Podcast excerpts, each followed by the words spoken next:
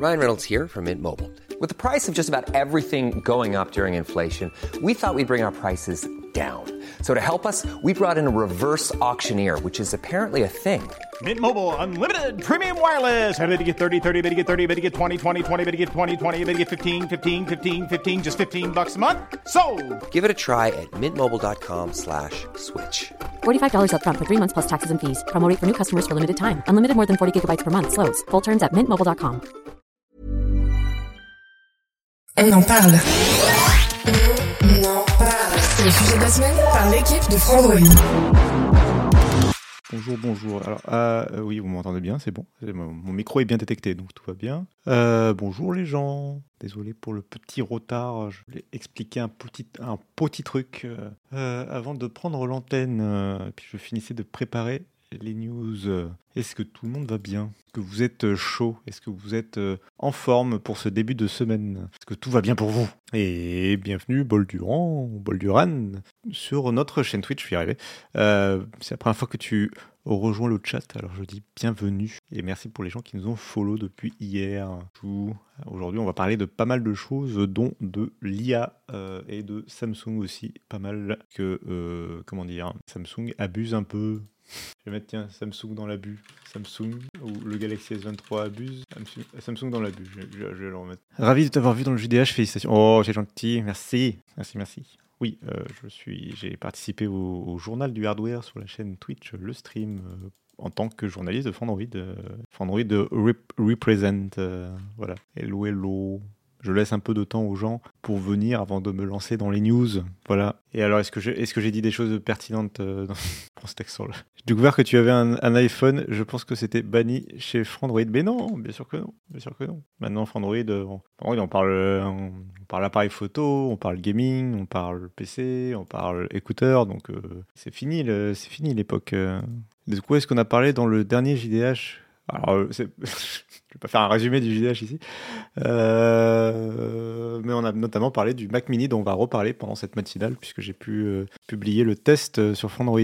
On va parler de PlayStation, on va parler de plein de petits trucs. Voilà. Mais oui, l'ép- l'époque verte de Fandroid, c'est fini. Maintenant, on est multicolore. Je fais comme ça. Mais, l'iPhone, c'est très bien. Bah, attends, l'iPhone, quand, en plus il est moins cher que. Moi, mon iPhone, je l'ai payé euh, 800 ou 700 euros, quelque chose comme ça. C'est quand même pas mal. Malheureusement, il n'a pas de concurrence en plus. C'est l'iPhone mini. Donc, euh, honnêtement, les concurrents chez Android, euh, hormis le dernier Zenfone, on, on se noie pas sous la concurrence en termes de smartphones compacts et performants, malheureusement. Euh, cela dit, si vous êtes intéressé par des smartphones sous Android qui, on va le dire, cassent la baraque, je vous conseille de suivre Android aujourd'hui. Voilà, plutôt fin d'après-midi. Mais non, mais Otax- Otaxu, il est, il est gentil. Voilà. Euh, son Fold 4, il l'a pas payé bien cher, si. Euh, si, si, si, si. Si, si, il l'a payé bien cher. Je, ouais. Si, si, il l'a payé moins cher. Euh, et je ne peux pas en dire plus, mais je vous conseille de surveiller Frandroid. Euh, conseille de surveiller Frandroid en fin d'après-midi. Je pense qu'il y aura des belles surprises, voilà. Mais je ne peux pas en dire plus, malheureusement. Euh, mais, mais ça va être très très cool. Voilà. Ah, bah faudra que je, faudra que je lui demande. Faudra que je lui demande. Euh, Je me rappelle le pauvre qu'il avait surtout galéré à le recevoir. Euh, mais en attendant, en, en attendant de parler de smartphone, euh, surveillez le Twitch ou le site web. Dans le site web, euh, ce sera une publication sur le site web. Je crois pas, je sais plus si on a une vidéo de prévue, mais surtout, non, ce sera surtout sur le site web, sur frandroid.com. Vous savez, comme dans l'ancien temps quand il fallait lire les articles. Bonjour à, toi aussi, Lord. Euh, bon et bonjour tout le monde. hein. C'est bien, j'ai bien fait d'attendre un petit peu avant que, avant de commencer. Alors, alors, tiens, je voulais pendant qu'on attend encore une minute, je vais faire un, un sondage. On commence par quoi Point d'interrogation. On commence par quoi? Dans l'abus hier de l'IA, le test du Mac Mini. Mini. Voilà, et je vous laisse une minute pour voter. Ou, ça, ou le chat il veut, le chat il veut qu'on dise du mal de Samsung. J'ai Otaxu qui me parle sur Discord pendant mon live. Ah bah non, mais vous allez pas faire ça. évidemment, mais évidemment, aïe aïe aïe aïe. Oui, bon, le Mac Mini, on, verra à la fin. Bien sûr, évidemment. Les sondages sur Twitch, ça marche jamais. ça marche absolument jamais. Euh, bref, on va, on va, bah, écoutez, on va commencer par Samsung. Et puis voilà, ce sera plus rapide et on parlera de l'IA juste après. Je pense que l'IA, ça va être plus gros, ça va être euh, plus, plus mouse. Alors, on va partir en partage d'écran plus chat. Euh, non, partage d'écran. Voilà, partage d'écran plus chat. Voilà. Hop là Et Samsung qui abuse vraiment euh, avec le Galaxy S23 euh, parce que, comment dire, c'est Android Authority qui l'a remarqué. Il faudra que je demande. Alors j'ai écrit la news à 8h du matin. Du coup, mes collègues qui ont actuellement des Galaxy S23 n'ont pas- n'étaient pas encore debout, donc j'ai pas pu leur poser des questions. Debout euh, donc, euh, donc du coup, c'est Android Authority qui a remarqué la chose, c'est euh, que le système d'exploitation, donc Android plus One UI, donc l'interface de, Samsung, en tout, juste de base, sur le téléphone, comme ça, ça occupait 60 gigaoctets. 60 gigas. 60 gigaoctets occupés par Android et One UI. Voilà. Quand j'ai dit ça, j'ai tout dit. c'est 60 gigaoctets. Donc, à titre de comparaison, voilà, on a le Pixel 7 avec Android 13, c'est 15 gigas. C'est 4 fois moins, littéralement. Euh, et même Windows 11, genre Windows 11 pour PC, PC, il fait 30 gigas. Alors qu'on parle d'un OS déjà pour ordinateur et puis pour euh, et en plus avec tout l'historique de Windows où on sait que il y a des vieux fichiers dans Windows pour pouvoir faire tourner les vieux logiciels avec toute la compatibilité qu'on connaît, toute la lourdeur de l'OS, etc. Windows 11 avec tout ce que Windows voilà, occupe aujourd'hui, c'est 30 gigas. Euh, Samsung, ils arrivent 60 gigas. Vraiment, non mais.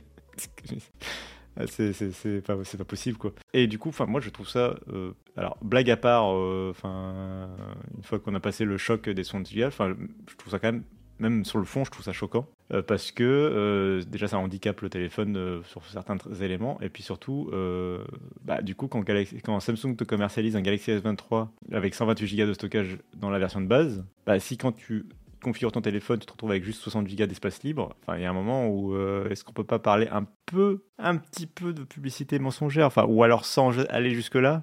on peut quand même se demander euh, un peu le rapport entre euh, ce qu'on t'annonce et la réalité. Quand on te vend un Samsung Galaxy S23 128 Go et qu'en réalité t'as que 60 Go qui sont utilisables, euh, ça pose question. Euh, la différence entre euh, ce qu'on t'annonce et le- l'utilisable, jusqu'à présent dans l'informatique, on pouvait un petit peu, euh, on, comment dire, on pouvait un peu l'excuser quand la différence n'était pas énorme. Voilà, si- s'il y a 2-3 gigas en moins par rapport à ce qui est annoncé, bon, ça peut s'entendre. C'est euh, entre l'espace de stockage et ce qui est, utilisé. Là, euh, vraiment, euh, la moitié de, l'espace qui est, pris. Et du coup, et du coup, par exemple, on avait appris il y a pas longtemps que Galaxy S23 ne gérait toujours pas les mises à jour AB. Et en fait, les mises à jour AB, c'est assez pratique, ça permet d'installer instantanément les mises à jour d'Android. Et ça permet d'avoir une sorte de backup aussi de, sécurité. En fait, euh, le système de mise à jour AB, c'est très simple. Il vous installe le système en double, donc il prend deux fois plus de place. Euh, et euh, quand vous, vous choisissez une mise à jour, bah, en fait, là, c'est votre système, Android, c'est la première partition, c'est celle sur laquelle votre téléphone tourne. Et quand il y a une mise à jour installée, bah, il va l'installer sur celle-ci. Et après, il va vous faire redémarrer le téléphone. Et on va faire, hop, on va passer sur cette partition-là pour l'utilisation qui a été mise à jour. Et à la prochaine mise à jour, la mise à jour dans trois mois, hop, ce sera cette version-là qui sera mise à jour. On fera redémarrer et hop, et ainsi de suite. Et c'est comme ça que on a partition A et partition B. Mais là, du coup, si ça prend 60, ja- 60 gigas juste pour une partition, évidemment qu'ils vont pas utiliser ce système-là. Euh, sur ton Galaxy S21 Ultra, 48 gigas pris par le système. Euh, après, le téléphone est sur une, version de pré-lancement. Ils vont peut-être faire le ménage le 17 jan- février. Non, pas du tout. Enfin, c'est très peu probable. À part si l'affaire éclate vraiment et qu'ils se remettent un peu en question. C'est très peu probable. Euh, pour info, la, parce que la... Attends. Quand tu dis 86 gigas sur le Fold 4, c'est l'espace libre ou c'est l'espace occupé? Parce que là, euh, au secours. Je crois que du coup, des applications peuvent s'installer dessus. Donc ça peut être... Là, on parle vraiment en sortie de, sortie de, sortie de boîte. Et du coup, euh, donc si on peut, si vous voulez savoir un petit peu euh, d'où vient ce, d'où vient cette place perdue, elle viendrait é- énormément de euh, des applications préinstallées et notamment des applications en double voire en triple entre euh, les applications de Google que Google oblige tous les fabricants à installer, plus les applications de Samsung qui elles doublent ce que font Google mais juste en version Samsung, type euh, le navigateur web par exemple, et avec en plus par-dessus la couche des applications que les marques payent Samsung pour installer sur leur téléphone alors qu'on parle d'un téléphone haut de gamme qui coûte déjà 900 balles. Tu, peux avoir par exemple les applications Microsoft, ce genre de choses euh, qui sont installées, je sais pas moi, ou un Opera, euh, GX ou ce genre de trucs qui peuvent être installés en plus, euh, en plus du bordel. Euh, donc c'est comme ça qu'on arrive à 60 gigas occupés, rien que ça, un peu beaucoup. Donc bon, On me dit qu'on m'envoie un- on, nous envoie une capture d'écran. Alors si je fais ça et que je fais ça, est-ce que ça marche? Et oui, tu as beaucoup de place euh, prise. euh, euh, effectivement, on voit 86 gigas. Je vais zoomer. On a 86 gigas euh, occupés par le système. Bon, alors après, après encore une fois, là c'est un téléphone en cours d'utilisation, donc je sais pas dans quelle mesure il y a des applications qui ont pu rajouter des éléments dans, la partition système ou, ou dans quelle mesure voilà ça a pris de l'embonpoint, peut-être avec l'installation de mise à jour et compagnie.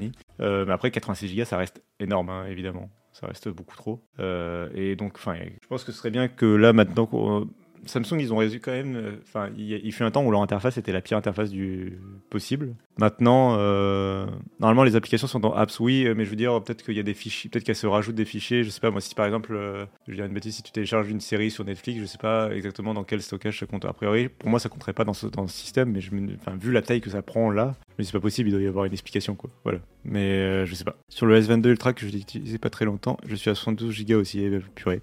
Euh, en tout cas, euh, en tout cas, oui, clairement, euh, l'interface de Samsung c'était la pire. Il fut un temps avec à l'époque de TouchWiz, euh, c'était la pire du marché. Après, il y a eu One UI où ils ont vraiment amélioré euh, les choses. C'est beaucoup plus fluide qu'avant, c'est beaucoup plus ergonomique, c'est beaucoup mieux pensé. Et surtout, ils, apportent maintenant euh, Samsung, c'est les meilleurs du marché en termes de suivi des mises à jour avec Apple évidemment. Mais côté Android, c'est clairement Samsung les meilleurs quand il s'agit de suivre leur téléphone longtemps avec des mises à jour de sécurité et compagnie. Mais voilà, va falloir peut-être mettre un peu le doigt sur, euh, sur les problèmes de stockage et peut-être leur, euh, enfin pointer ce problème du doigt pour qu'ils puissent euh, changer de position. Euh, euh, oh là, alors Lord Gibus qui dire que mon grand-père faisait la compta de Mouet et Chandon, je le connais pas, euh, avec 8 kilooctets de mémoire pour le programme. Ah bah je vous rappelle que pour prendre un exemple plus récent et peut-être qui pourrait aussi marquer les gens, euh, je vous rappelle que la PlayStation 3, donc la PlayStation 3, je parle pas d'une antiquité, bon certes c'est 2007, mais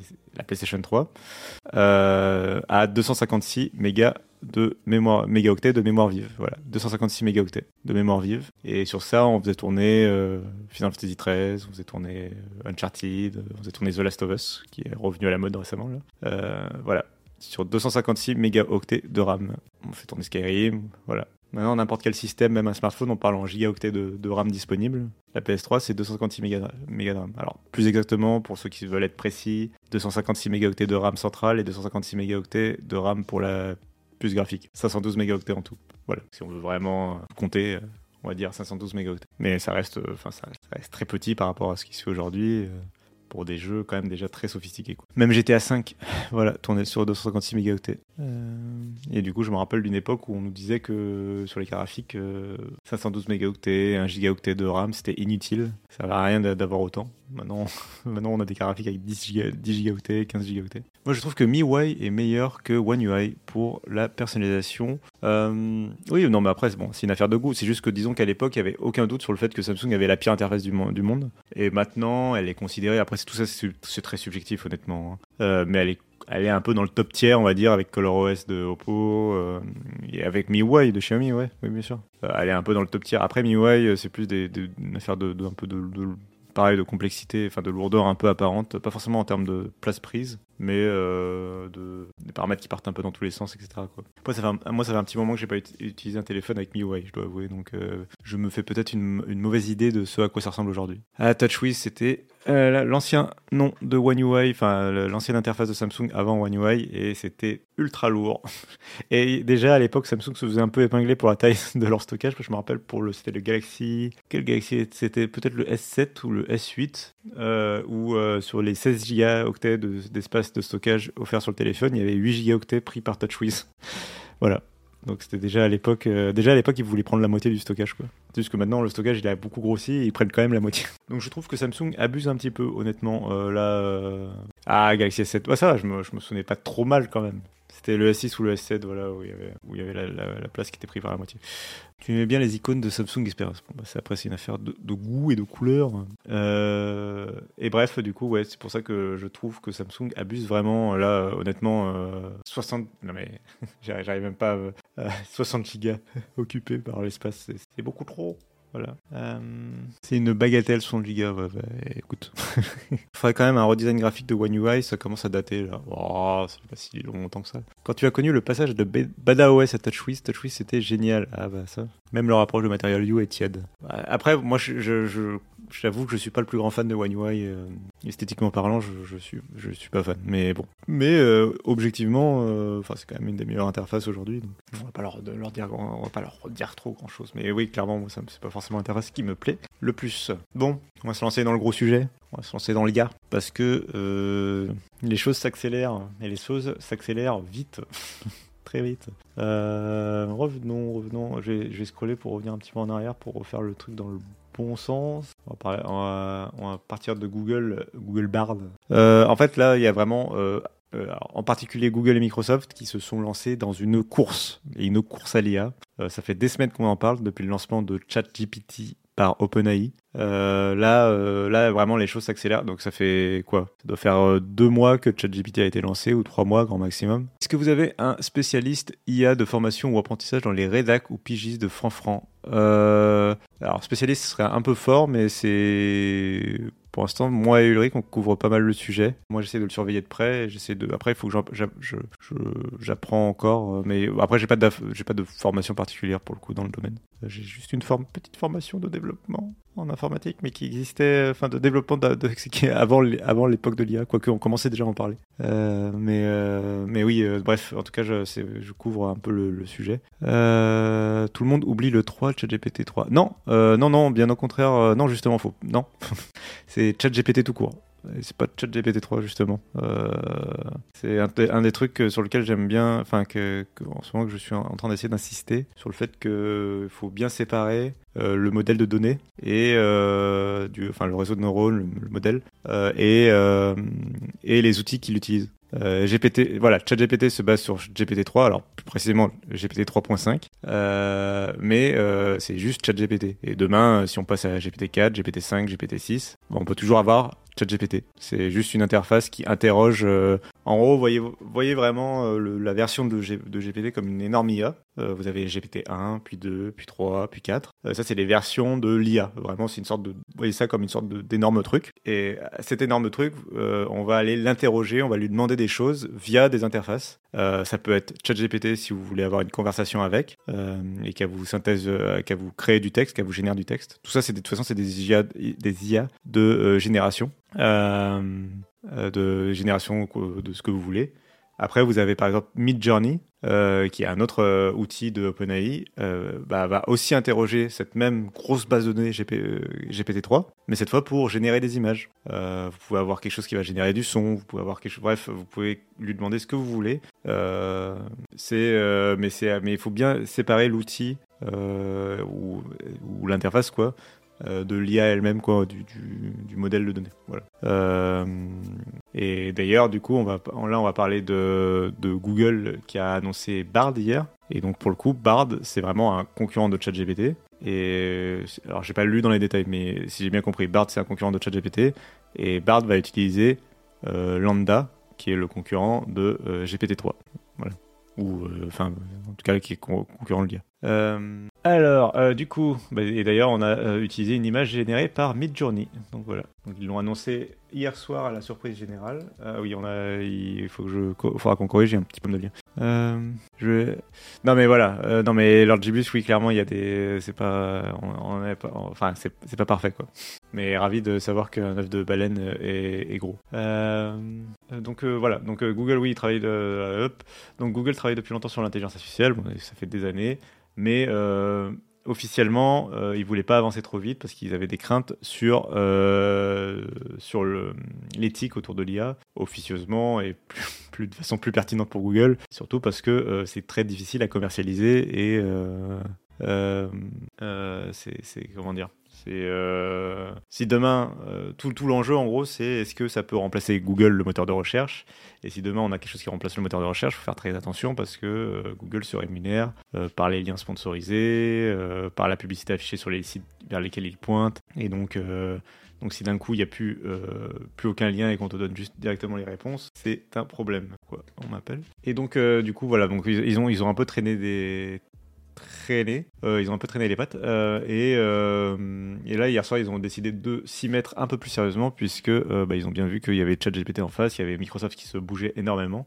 Microsoft, on va en reparler juste après, qui ont tout de suite réagi dans la foulée. et sans parler de la question du monopole, bah oui, oui évidemment, la Google, là, c'est le, ils ont bien compris. Je vous rappelle que ouais, Google, là, en ce moment, ils sont en train de jouer un peu leur avenir potentiellement et, euh, ils l'ont bien compris. Euh, je ne sais pas s'il y a le lien directement dans, le, dans la chose, mais, euh, mais c'était c'est, ça fait plusieurs semaines que c'est un peu la panique chez, chez Google. notamment, ils ont fait revenir leur, leur fondateur parce que voilà, c'est, un peu alerte rouge. on a potentiellement quelque chose qui peut nous menacer. Donc, et c'est la première fois en 20 ans. Donc, prenons la chose au sérieux. Quoi. Donc, donc voilà, ils ont annoncé le lancement de Bard, un robot conversationnel concurrent de ChatGPT. Euh, donc Bard sera capable de répondre à des questions avec du texte imitant la syntaxe humaine, mais ne sera pas disponible au public immédiatement. Pour l'instant, il est en test euh, voilà, chez, chez, les testeurs de confiance et surtout chez les employés euh, de, Google qui vont devoir euh, tester à fond le produit. Donc il est basé sur Lambda, c'est ce que je disais. Euh, donc Lambda, c'est le modèle de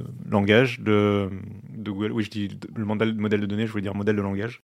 c'est le modèle de langage de Google et c'est le concurrent de GPT-3. Donc vous voyez bien le, les, les, couches. vous avez l'IA en, dessous, le modèle de langage, avec d'un côté pour Google Lambda, de l'autre GPT-3. Et par-dessus ce modèle de langage, on vient utiliser, greffer un outil qui va, faire, qui va servir à faire ce que l'on veut. Là, en l'occurrence, on veut un outil qui permet de faire une conversation avec l'utilisateur.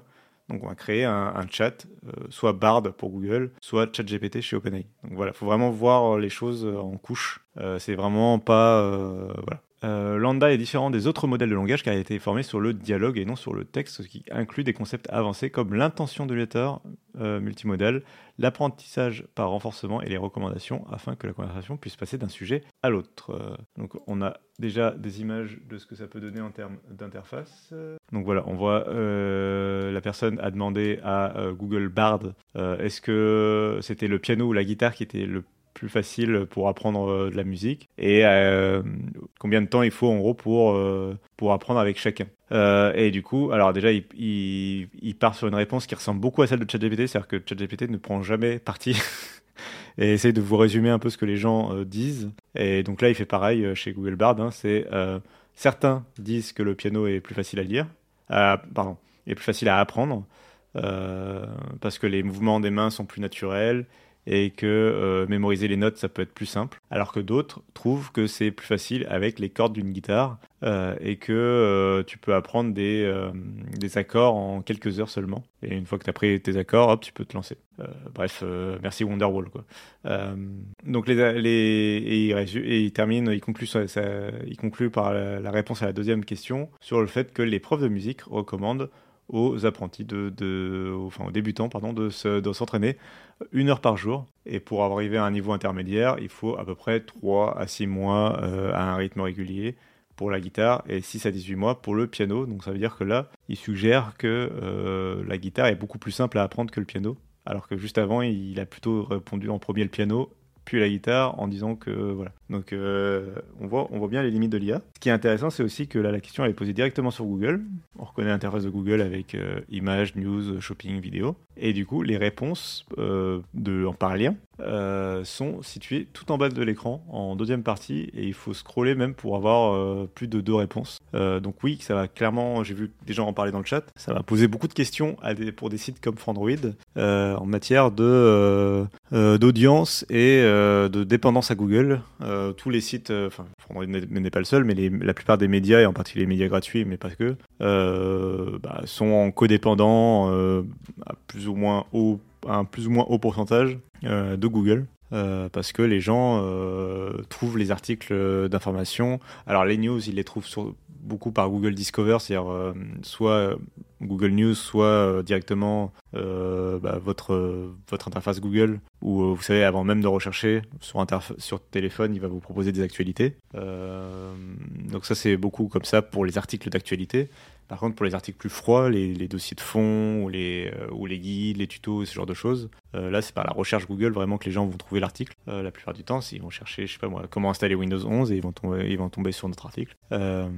Et, là, par contre, il y a le, gros risque que à la place enfin, quand on tape Google, comment installer Windows 11, ce soit Google qui réponde à notre place, tout en utilisant d'ailleurs les, là il y a tout plein de questions qui se posent parce que du coup, euh, euh, pour alimenter ce, ce, ce, cette IA, euh, Google va aller piocher euh, dans, dans les bases de données, enfin dans, Internet quoi. Donc il y a- plein de questions qui se posent euh, sur justement euh, la rémunération des sources et puis le lien vers les sources. Donc donc on verra. Pour l'instant c'est pas forcément encore très clair je crois. Donc voilà, ces robots seront intégrés à Google. Donc voilà, et, oui c'est la même. t- et donc il rappelle que la technologie de base qui sert derrière GPT-3 et et Google Lambda c'est la même, c'est celle des transformers qui a été créée par la startup DeepMind que Google a racheté. Et Google a aussi annoncé que ces modèles de langage seront également accessibles pour les développeurs et entreprises qui souhaitent créer de nouveaux services. C'est important, c'est comme ça qu'on peut euh, développer de nouveaux, euh, oui, de nouveaux outils euh, basés sur l'IA. On a vu par exemple bah, des développeurs par exemple utiliser l'IA pour, pour générer de- des voix de doublage dans certains jeux vidéo ou des, textures. Bon, voilà. Euh, après, Google était en avance sur les chatbots, il me semble. Ils n'ont jamais sorti une version d'essai pour éviter le bad buzz comme l'IA de Microsoft à une époque. Euh, c'est possible. Après, oui, Google fait beaucoup de recherches de toute façon euh, depuis longtemps sur l'IA. Ils n'avaient pas annoncé que l'IA de Google se donnerait ses sources pour chacune de ses réponses. Alors, j'ai pas vu se passer ça. Après, c'est possible, mais de toute façon, ça, ça réglera pas le problème que si, l'utilisateur s'habitue à avoir directement la réponse donnée par Google, il va pas forcément à chaque fois cliquer sur la source. Euh, donc, euh, donc ça, il y a, quand même un problème de, de, de revenus. Tu n'es absolument pas d'accord, Donut. C'est pas l'IA qui est limitée, mais les gens qui l'utilisent. Il n'y a jamais une seule et unique réponse. Il y a des contextes, des points de vue qui apportent le vrai éclairage d'une réponse. Et justement, ChatGPT est capable euh, de ça, mais encore faut-il être assez malin pour lui donner le bon contexte. Euh, alors, je, pense que tu réponds par rapport au fait que je disais que euh, il donne pas son avis.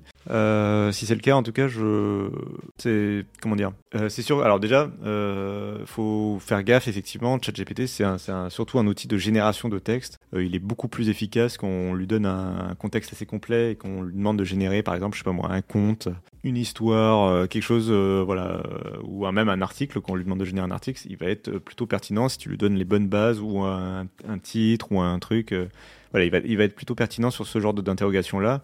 Sur des interrogations, plus vastes, sans contexte, où, où tu juste tu lui poses une question de savoir euh, ou de logique, euh, là, il va, il, va, euh, il va être très mauvais. Et en plus, en plus d'être très mauvais, il répond avec aplomb sans trop se poser de questions. Donc, il y avait Numérama qui avait écrit... Est-ce que je peux le retrouver Numérama, ChatGPT. Ne faites pas confiance à ChatGPT, il ment tout le temps. Hop, et ils avaient ils avaient- je me rappelle, la question était très marrante. Euh, Voilà, citer cinq femmes qui ont été premières ministres en France. En fait, il n'y en a pas eu cinq, il y en en a eu que deux dans l'histoire de la France. Donc du coup, euh, tu peux pas en citer cinq. Donc déjà, la question, elle est, elle est évidemment euh, trompeuse. Mais normalement, si tu comprenais de quoi tu parles et que tu as accès aux, aux connaissances et que tu es une vraie IA, etc., etc., dans, le monde, dans un monde idéal, la réponse que l'on attendrait, ce serait il n'y a a pas eu cinq ministres, euh, il n'y a a pas eu cinq premières ministres en France. Il n'y en a eu que deux. Voici la liste et tu redonnes les deux qui ont été premières ministres, c'est-à-dire euh, euh, Edith Cresson et euh, Elisabeth Borne. si je ne me trompe pas. Là, là du coup, cite, femmes, cinq femmes qui ont été premières ministres et il te répond avec un aplomb Edith Cresson, Édouard Balladur, Alain Juppé, Lionel Jospin, Dominique de Villepin. Il y en a quatre qui sont a priori des hommes, euh, puisqu'ils n'ont pas, enfin, sauf si euh, ChatGPT est au courant de choses auxquelles on n'est pas au courant, a priori, euh, c'est quatre hommes. Euh, et donc voilà, il y a quatre hommes dans la liste. Je veux euh, des femmes qui ont été premières ministres en France. Désolé pour la confusion, voici la liste des femmes qui ont été premières ministres. Elisabeth Cresson, et alors là, euh, l'IA part complètement en cacahuète, puisque euh, Rachida Dati, Ségolène Royal, Najat Vallaud-Belkacem et Florence euh, Parly, en fait, euh, se met à citer des euh, femmes qui ont été ministres, tout simplement, mais pas premières ministres. Rachida Dati ou Ségolène Royal n'ont jamais été premières ministres. Euh, et, euh, et alors en plus, enfin, il y a rien qui va. hein. Par exemple, Ségolène Royal, elle aurait été ministre entre 2007 et 2010. Euh, pas du tout. C'était euh, c'est le gouvernement Sarkozy euh, et elle venait de perdre l'élection présidentielle, donc euh, euh, bien sûr que non. Euh, J'ai pas vérifié après les autres dates, mais là c'était le truc qui me sautait le plus aux yeux. Euh, donc évidemment que non, elle a pas été première ministre. Euh, et alors, euh, ou elle a même pas été ministre non plus. Euh, donc bref, euh, donc il y a rien qui va. Euh, et donc là, on voit bien quand même le, le les limites de, la chose. Et, ce qui pose problème, c'est pas tant qu'il se trompe, c'est le fait qu'il se trompe avec aplomb en affirmant avoir raison. Là, il, il donne aucun espace, pour un doute. Il dit pas. d'après, si j'ai bien compris, voici la réponse ou ce genre de choses. Oui, Ségolène Royal, elle a été ministre, mais pas, pas entre 2007 et 2010. Écrit 2007-2010 là. 2007-2010, c'est le gouvernement Sarkozy. Donc, euh, enfin, c'est le Sarkozy vient d'être élu euh, président euh, contre Ségolène Royal. J'ai un petit peu des doutes sur le fait que Ségolène Royal ait été ministre sous Nicolas Sarkozy. Mais oui, après, elles ont toutes été ministres, oui. sauf, qu'elles n'ont pas été premières ministres. Bref, en tout cas, donc euh, donc euh, là, voilà, euh, typiquement une limite de ChatGPT pour, pour une des meilleures illustrations possibles, une limite de ChatGPT. et du coup, et du coup, du coup, voilà, donc Google ils vont lancer Bard. J'ai envie de dire Brad à chaque fois, mais c'est Bard dans la semaine à venir. En tout cas, ils sont voilà, ils sont déjà en train de faire des tests internes et c'est la grosse annonce d'hier soir. Donc ça, ils ont annoncé ça lundi soir. Ok? Il se trouve que Google aussi, ils ont une conférence euh, mercredi. Voilà, vous avez déjà le lien YouTube. Donc c'est demain, 8 février, mercredi, à Paris. Euh, et Fandroid sera présent, c'est moi qui y vais. Euh, il y aura une grande conférence sur l'IA par Google. Donc ils, ils vont peut-être reparler de Google Bard. There's never been a faster or easier way to start your weight loss journey than with PlushCare. PlushCare accepts most insurance plans and gives you online access to board-certified physicians who can prescribe FDA-approved weight loss medications like Wigovi and Zepbound for those who qualify. Take charge of your health and speak with a board-certified physician about a weight loss plan that's right for you. Get started today at plushcare.com slash weight loss. That's plushcare.com slash weight loss. plushcare.com slash weight loss. Hey, it's Ryan Reynolds, and I'm here with Keith, co-star of my upcoming film, If, only in theaters May 17th. Do you want to tell people the big news? All right, I'll do it. Sign up now and you'll get unlimited for $15 a month in six months of Paramount Plus Essential Plan on us. Mintmobile.com slash switch. Upfront payment of $45 equivalent to $15 per month. Unlimited over 40 gigabytes per month. Face lower speeds. Videos at 480p. Active Mint customers by 531.24 get six months of Paramount Plus Essential Plan. Auto renews after six months. Offer ends May 31st, 2024. Separate Paramount Plus registration required. Terms and conditions apply if rated PG. Mais euh, ils vont... Euh, mais c'est Enfin, ils vont peut-être en parler, je sais pas. En fait, j'en sais rien. Mais euh, en tout cas, euh, euh, en tout cas, ils vont parler d'IA, ça c'est sûr, et ils vont présenter probablement des grosses nouveautés pour Google Lens, pour leur moteur de recherche, etc. Donc ça, ils ont, il y a cette grosse conférence demain, mercredi, sur l'IA de Google, en attendant la Google I.O. au printemps, où il risque d'avoir encore plus de choses sur l'IA. donc là, l'IA, c'est devenu central chez Google, c'est très important. Ils l'ont annoncé donc hier soir, plus Demain, il y a une conférence spéciale, plus la Google I.O. dans quelques semaines. Et donc, il se trouve qu'il y a euh, Microsoft qui a euh, aussi annoncé hier soir dans la foulée euh, sa propre conférence et sa conférence se glisse aujourd'hui ou ce soir plus précisément. donc pile entre l'annonce de Google hier soir et la conférence de Google demain. Bah, ce soir, il y aura une conférence de Microsoft euh, à laquelle il y aura euh, le patron de OpenAI, voilà, Sam Altman, qui est déjà à Redmond. Donc euh, Redmond, c'est là où habite Microsoft, c'est le QG de Microsoft. et donc Microsoft a invité la presse pour un grand événement sur son campus dédié à l'IA. Alors déjà, le fait que ce soit sur son campus, alors que Microsoft n'a pas trop l'habitude d'inviter la presse sur son campus, euh, en tout cas, le fait pas tous les jours. Ils le font quand c'est très important et euh, surtout quand ils, sont, je pense quand quand ils prévoient un peu ça au dernier moment. Euh, là, en l'occurrence, ce qui me fait aussi penser que ça, a été un petit peu fait au dernier moment, c'est le fait que la conférence ne sera pas retransmise en direct, il n'y aura aucun stream. Euh, donc il faudra suivre les sites pour, être informé, mais il n'y aura aucun, aucune conférence sur YouTube, ni sur Twitch, ni sur rien du tout. Euh, ce ne sera pas du tout diffusé en direct. Et, du coup, ça risque d'être une présentation un petit peu, comment dire, pas aussi explosif que ce qu'on pourrait attendre, mais ça, ça risque quand même d'être le lieu où notamment OpenAI va annoncer GPT-4, donc la prochaine version majeure de toute la toute la de comment dire euh, de leur de leur IA euh, mais du coup donc ça risque d'être voilà ça va être une conférence qui va être assez importante euh, pour Microsoft et ça va être un peu le l'officialisation du de, de la guerre entre Google et Microsoft sur le domaine de l'IA et la course vraiment entre les deux pour essayer d'avoir une IA la plus forte possible et la plus rapide possible et la plus pertinente pour le grand public. Du coup on a après du coup du coup enfin un des premiers services qui va être touché euh, chez Microsoft par ça, ça va être Bing. Ça fait plusieurs semaines qu'on entend parler. Euh, Il y a notamment eu ce week-end, je ne sais pas si vous avez vu a fait l'article, euh, on a eu une première fuite de l'interface. On a voilà, on des- on a eu des premières fuites de l'interface. Donc c'est Microsoft Bing, euh, nouvelle version avec justement cette euh, IA conversationnelle, toujours pareil, euh, et dans lequel on va pouvoir un peu lui poser lui poser des questions et on voit sur certains screenshots que pour le coup il y a justement les sources directement dans, le, dans les paragraphes de réponse euh, avec les learn more voilà et tu peux directement cliquer sur le lien. Donc euh, pour l'instant Bing a l'air d'avoir fait un peu plus le boulot pour essayer de pousser euh, quand même des sites. Euh, donc on verra ce que ça donne au final. Mais du coup ça risque d'être présenté ce soir et ça risque d'être basé pour la première fois sur GPT-4. La grande question entre les deux les deux IA effectivement je l'avais vu passer dans le chat c'est le fait de savoir si ça va être branché sur internet ou pas. Euh, jusqu'à présent ChatGPT par exemple qui est basé sur GPT 3.5 euh, n'est euh, pas du tout euh, connecté à internet. C'est la base de données à date de 2021 et donc si vous lui posez des questions sur les événements de 2022 ou sur des événements actuels euh, elle est incapable de vous répondre et elle peut pas aller chercher elle-même la réponse. Euh, elle est même pas capable de lire un site web etc donc euh, donc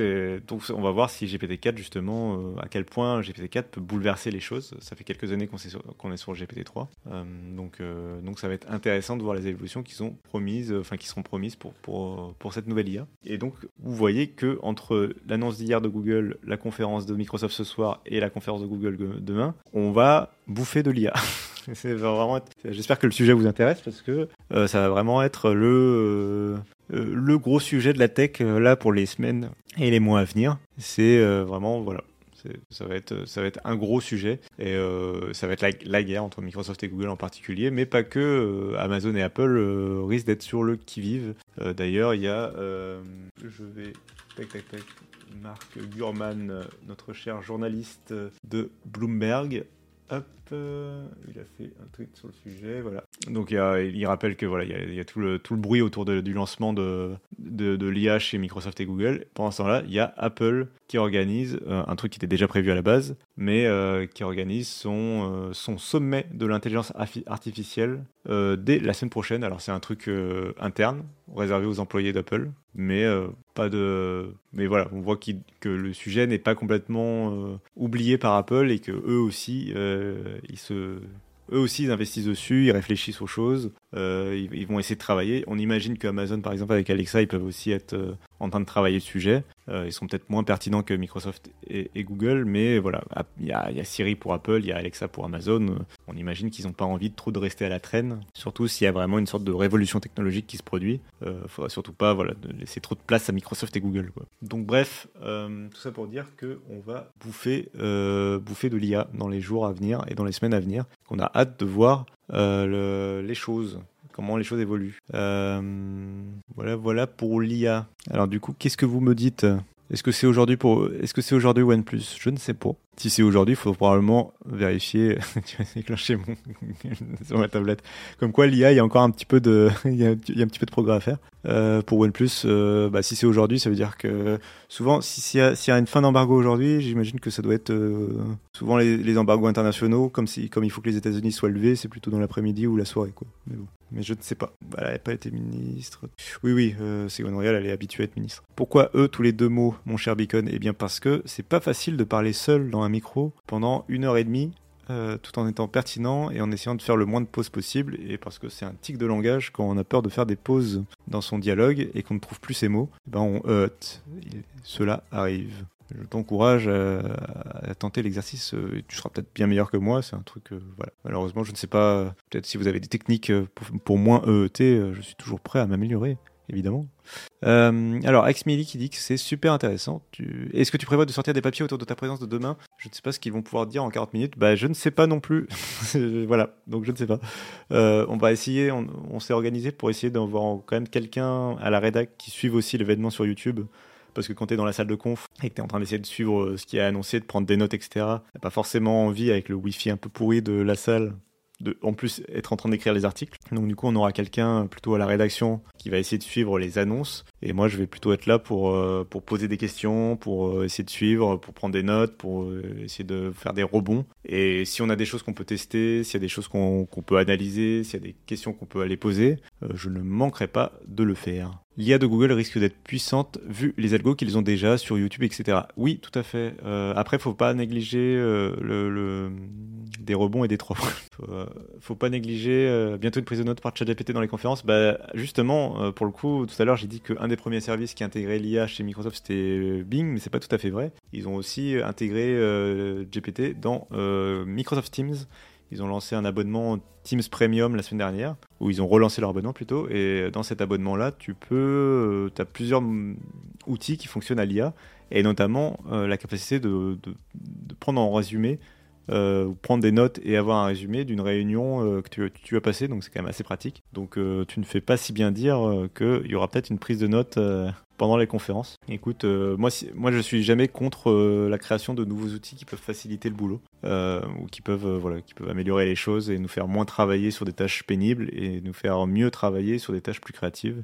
J'espère que, voilà. Après, je, je suis quelqu'un de naturellement, de, enfin, au naturel plutôt optimiste, même si des fois je suis un petit peu cynique. Mais en tout cas, pour revenir à ce que disait Wendigo, je suis d'accord que l'IA de Google risque d'être très puissante après, euh, faut pas négliger que Microsoft, en termes de base de données, entre euh, Azure, GitHub, LinkedIn, euh, Bing, Windows, Xbox, ils ont aussi quelques utilisateurs et quelques données à aller, euh, à aller grappiller. OneDrive, Office, euh, bref, ils, ont, ils peuvent aller, ça peut aller assez deep, même s'ils n'ont pas forcément accès aux données privées aussi facilement comme ça, d'un claquement de doigts, sans demander l'accord, etc.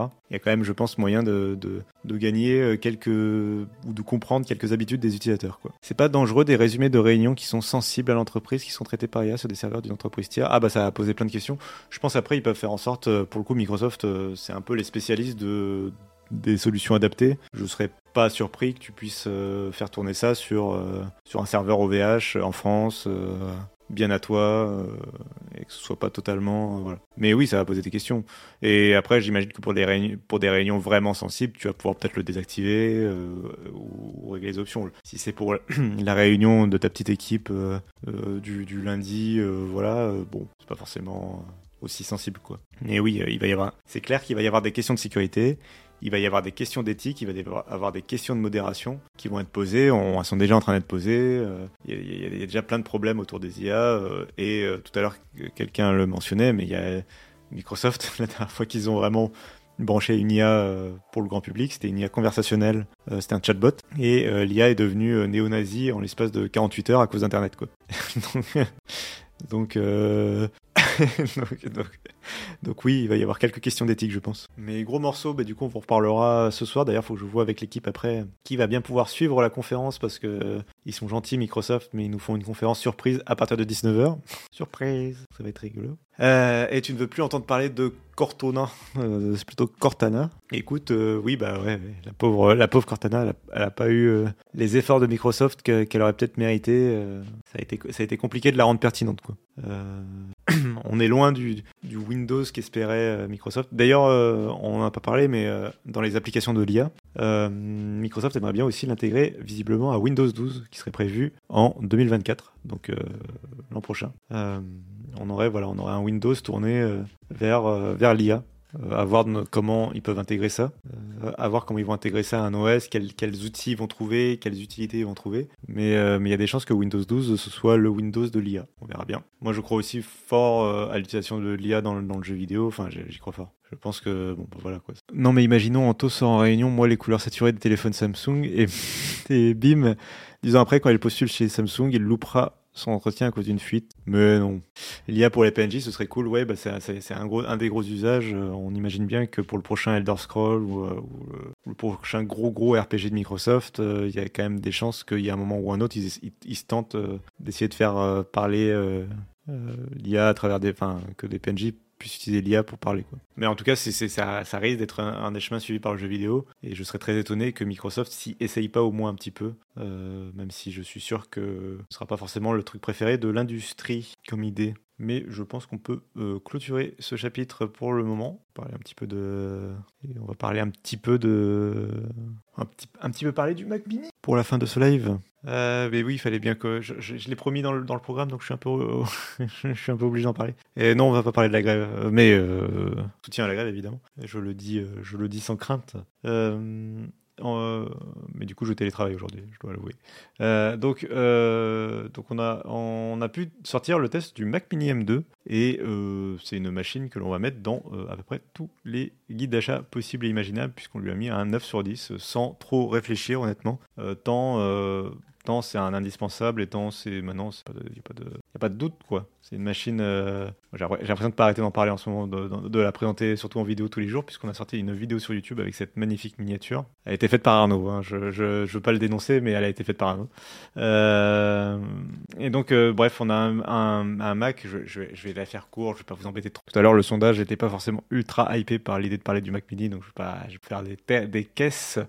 Mais donc c'est une machine ultra compacte très légère, avec une connectique quand même, on va dire, mixte.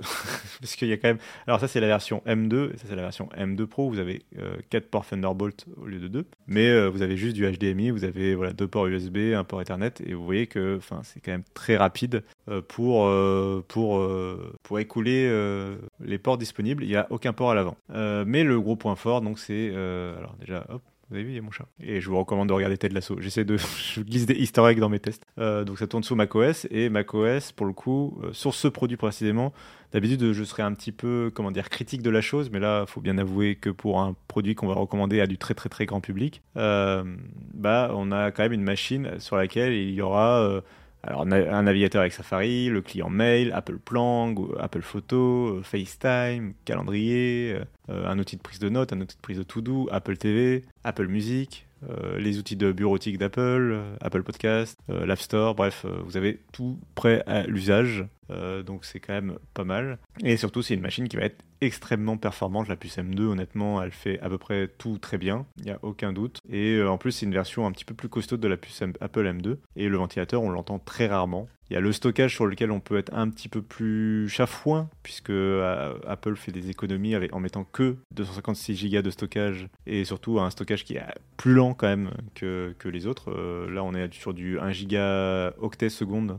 euh, en lecture-écriture. Sur la version M2 Pro, pour donner un titre de comparaison, on est sur du 5 à 6 Go octet seconde. On voit bien les économies qu'a fait Apple sur cette question-là. donc c'est un petit peu dommage. Cela étant, ça reste une machine ultra fluide, ultra performante, ultra efficace, euh, qui va pouvoir faire tourner à peu près tout, euh, tout ce qui est bureautique, navigation sur le web, retouche photo, retouche vidéo, euh, montage, etc. Vous allez tout pouvoir faire sur cette machine. elle est excellente et très performante. la seule limite, ça va être le jeu vidéo parce qu'il n'y a pas beaucoup de jeux vidéo disponibles sur macOS. On a quand même fait tourner Final Fantasy XIV par exemple sans trop de problèmes. Stardew Valley, Inscription. donc rien que Final Fantasy XIV, vous avez des centaines d'heures de jeu si vous voulez, mais, c'est quand même limité en termes de choix. Il n'y a, pas tous les blockbusters, il n'y a, a pas beaucoup de jeux. donc euh, donc niveau jeux vidéo, ça va être très limité. Il va falloir se tourner vers du cloud gaming, euh, honnêtement, euh, si vous voulez vraiment jouer. qu'est-ce que, qu'est-ce que, et oui, la consommation est minime. Et tout ça pour 699 euros. Et donc, et donc pour moi, c'est vraiment le PC par défaut. Enfin, n'importe qui euh, qui n'est pas totalement rebuté par Apple. Si on me dit euh, qu'est-ce que quel PC je dois acheter, je suis pas un joueur, euh, voilà. enfin, le Mac Mini M2, 699 euros, c'est instantané comme choix quoi. après en plus, alors du coup, on me dit dans le chat, c'est plus la différence entre le 256 Go et le 72 et plus qui explique la différence de rapidité que la diff entre M2 et M2 Pro. Oui, oui, oui, pardon, j'ai pas été très clair. oui, c'est le fait que sur la version 256 Go, ça utilise qu'une seule puce euh, NAND Flash, alors qu'au-dessus, en termes de capacité, bah, vous multipliez les puces et donc vous gagnez en vitesse. Euh, il se trouve que euh, la version M2 Pro de base à la 512 Go, si je ne me trompe pas, alors que la version M2 de base à la 256 Go. En tout cas, surtout, nous, nous quand on a pu faire les tests, on avait un Mac Mini M2 et un Mac Mini M2 Pro. Et le Mac Mini M2 Pro avait plus de stockage et donc on pouvait faire un peu le, test de rapidité euh, sur les capacités plus hautes. Euh, mais tu, fais bien de le rappeler que c'est pas la différence de processeur qui, augmente, qui, fait la différence de vitesse de, stockage, c'est vraiment le stockage lui-même. Euh, cela étant dit, du coup 256 Go c'est assez limité, on le remplit assez vite. Mais comme c'est un PC fixe, vous pouvez sans problème acheter et installer un disque dur externe derrière. Ça, c'est pas grave. Donc vraiment, vraiment une, belle machine qu'on recommande assez facilement. Euh, très honnêtement. Euh, le prix, les finitions, la taille très compacte, les performances, le silence le- et macOS prêt à l'emploi. Euh, Enfin, voilà, c'est quand même. Est-ce qu'on peut changer le DD interne? Non. On ne peut ni changer la RAM, ni changer le stockage interne. Donc, ça fait partie des trucs très limités. Et la RAM, tu as euh, 8 Go, je crois, sur la version de, base. Mais encore une fois, pour une machine très grand public, voilà, 8 Go. Pour une machine, oui, c'est dans les points négatifs, le fait de pas pouvoir, le fait de pas euh, pouvoir, voilà. Euh, très peu de jeux vidéo disponibles, le haut-parleur est pas dingue, euh, 250 Go c'est peu et pas de démontage. Ça, c'est clairement des points négatifs. Mais encore une fois, pour une machine à 700 euros, très très grand public, je trouve pas ça si dérangeant que ça euh, ce cas précis. C'est des points qu'il faut relever, on le fait, mais, euh, mais c'est pas des points qui vont m'empêcher de recommander ou d'acheter l'appareil, quoi, si- s'il fallait. Euh, donc c'est quand même, euh, quand même pas mal du tout. Euh, c'est une machine qu'on peut recommander facilement. Oh, oui, et tu nous demandais, euh, c'est Wendigo, je crois, qui demandait ça. Bah, le Mac Mini, j'ai l'impression que si tu n'es pas dans l'écosystème Apple, tu perds de son intérêt. Je me trompe. Alors c'est plutôt que si tu es dans l'écosystème Apple, si tu un iPhone ou un iPad, tu gagnes énormément en intérêt, c'est sûr. Après, si tu n'es pas dans l'écosystème Apple du tout, par exemple que tu as des smartphones Android et tout, pour autant, si tu as un usage vraiment très grand public, type euh, nos parents, quoi, euh, honnêtement, euh, bah, c'est pas, c'est pas, il n'y a pas plus de raison d'avoir Windows que d'avoir macOS en vrai pour, pour l'écosystème, vu que de toute façon Windows n'est pas sur mobile non plus. C'est un peu plus facile de synchroniser Windows avec Android, mais c'est pas, enfin, c'est pas ça qui va être déterminant pour nos parents ou pour un usage grand public. Il manque le point le plus fort du produit. Ah, je l'ai pas mis la, la- Attends, est-ce que je l'ai oublié? Ah oui, j'ai mis le silence, mais j'ai pas remis en avant le fait. Mais oui, tu as raison.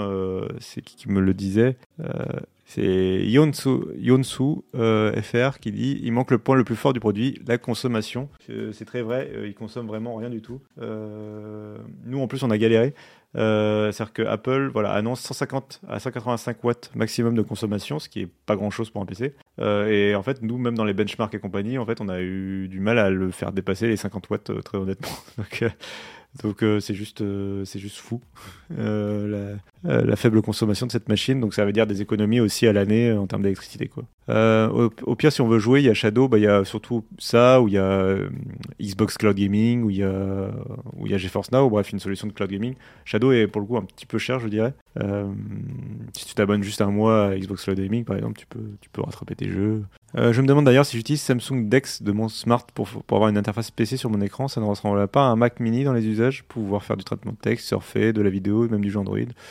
Euh, oui, après, euh, là, c'est quand même un vrai OS. euh, quand même, enfin, tout ce qu'il y a de plus complet, tu peux aller quand même assez loin dans l'installation de, logiciels. Enfin, au-delà de l'usage simple qu'on prête à macOS et sur lequel j'insistais depuis le début, tu peux quand même aller aussi dans le, dur. Tu peux virtualiser Windows si tu as envie. Tu peux, tu peux faire tout un tas de choses que, et aller très très loin. Ce que le Samsung, ce que ton Samsung ne pourra pas faire. Euh, Là, le Mac Mini, tu peux carrément faire du montage vidéo euh, jusqu'en 4K euh, sans trop de problèmes. Sur une page internet, on est à 9 watts sur du jeu vidéo. Je suis monté à 22 watts. Oui, oui, mais c'est- fou.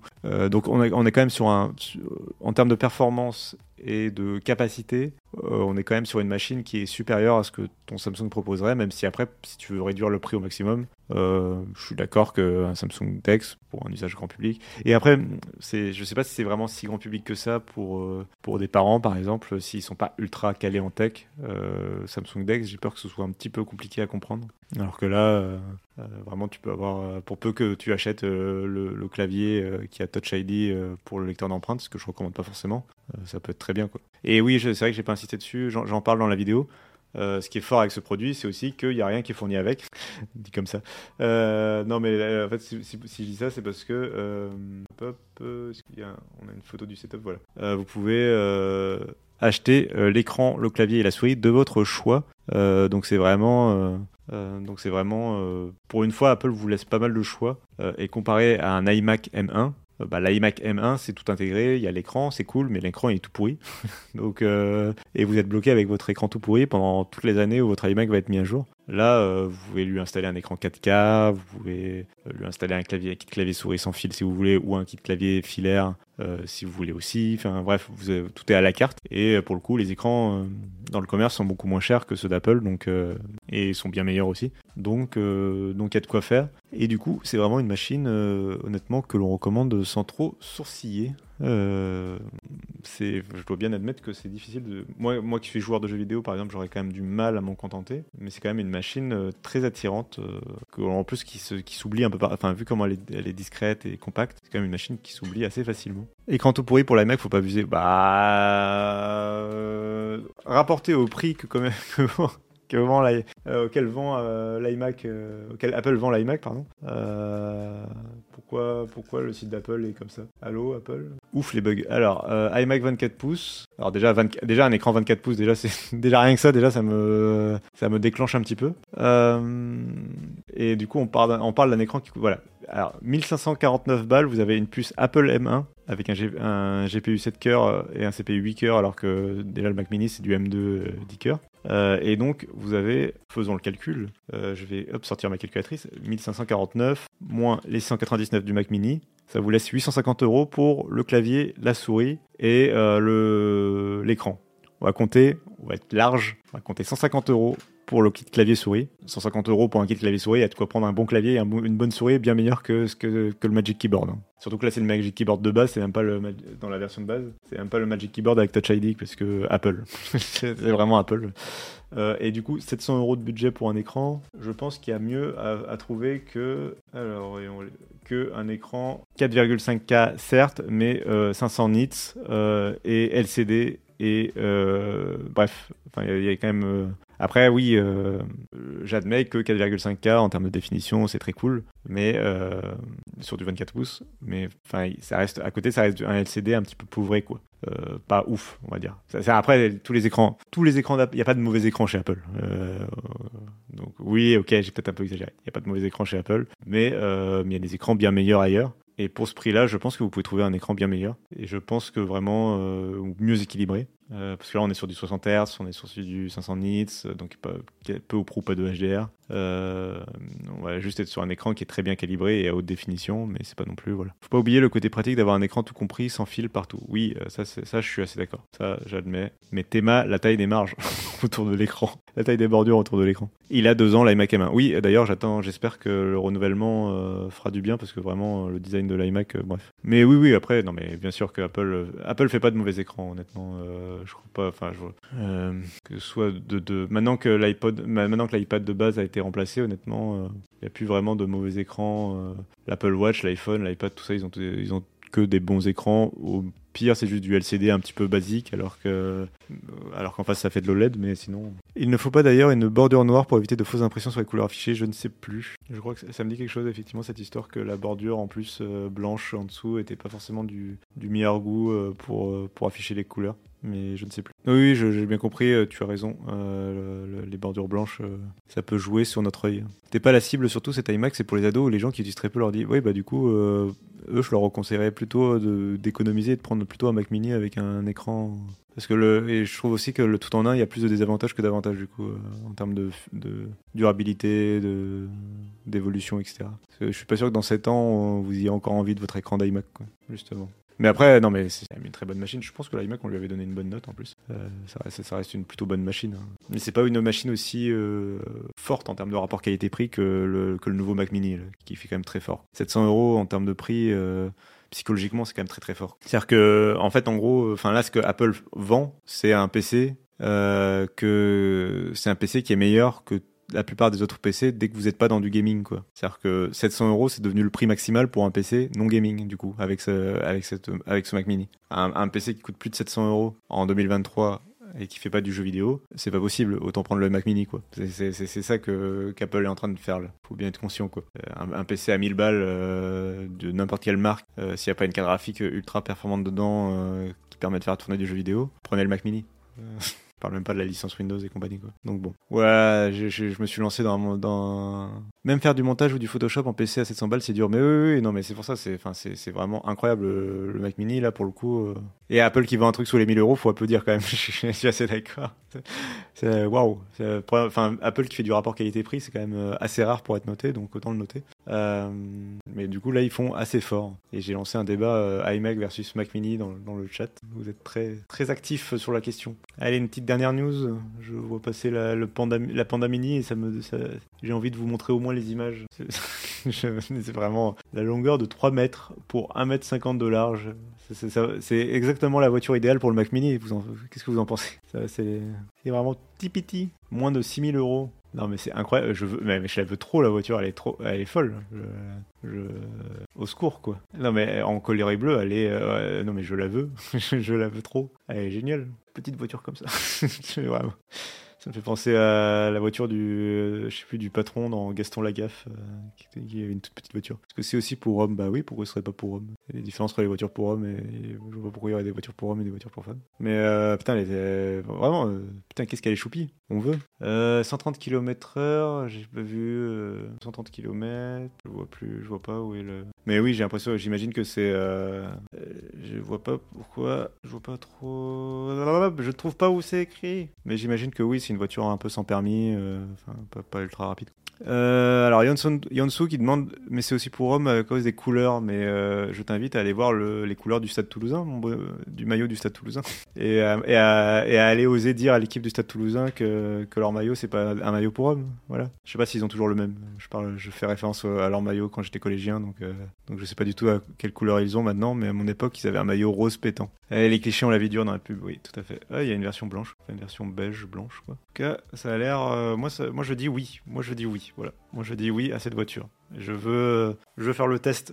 c'est moi qui vais faire l'essai pour Android. Je le, je le call. Il y a, a pas, a plus le choix. Voilà, voilà, c'est tout, c'est dit. Genre, J'ai envie d'avoir des photos où je suis comme ça là dans la petite voiture. Bref, euh, Cassim, calme-toi. Euh, voilà, voilà, qui conclut notre ce si beau live puisqu'il est déjà 11h et qu'il faut que j'aille bosser euh, sur des articles euh, pour euh, mériter euh, ma dîme euh, tant que l'IA m'a pas encore totalement remplacé. Voilà, c'est sur ces bons mots qu'on va conclure ce live. Je vais regarder discrètement euh, vers où on peut vous envoyer à travers un raid fonctionnalité merveilleuse s'il en est de Twitch.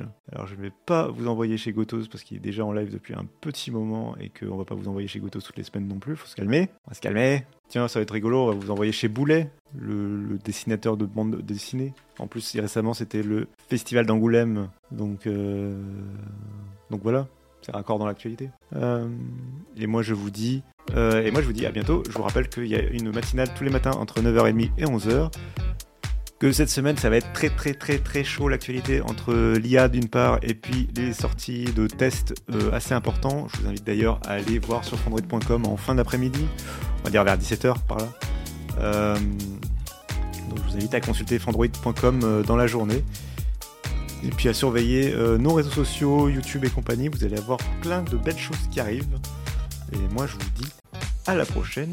Euh, ciao et vous dites bien bonjour à Boulet de ma part et vous, lui, et vous ex- expliquez ce que l'on était en train de faire ce matin évidemment en arrivant là-bas.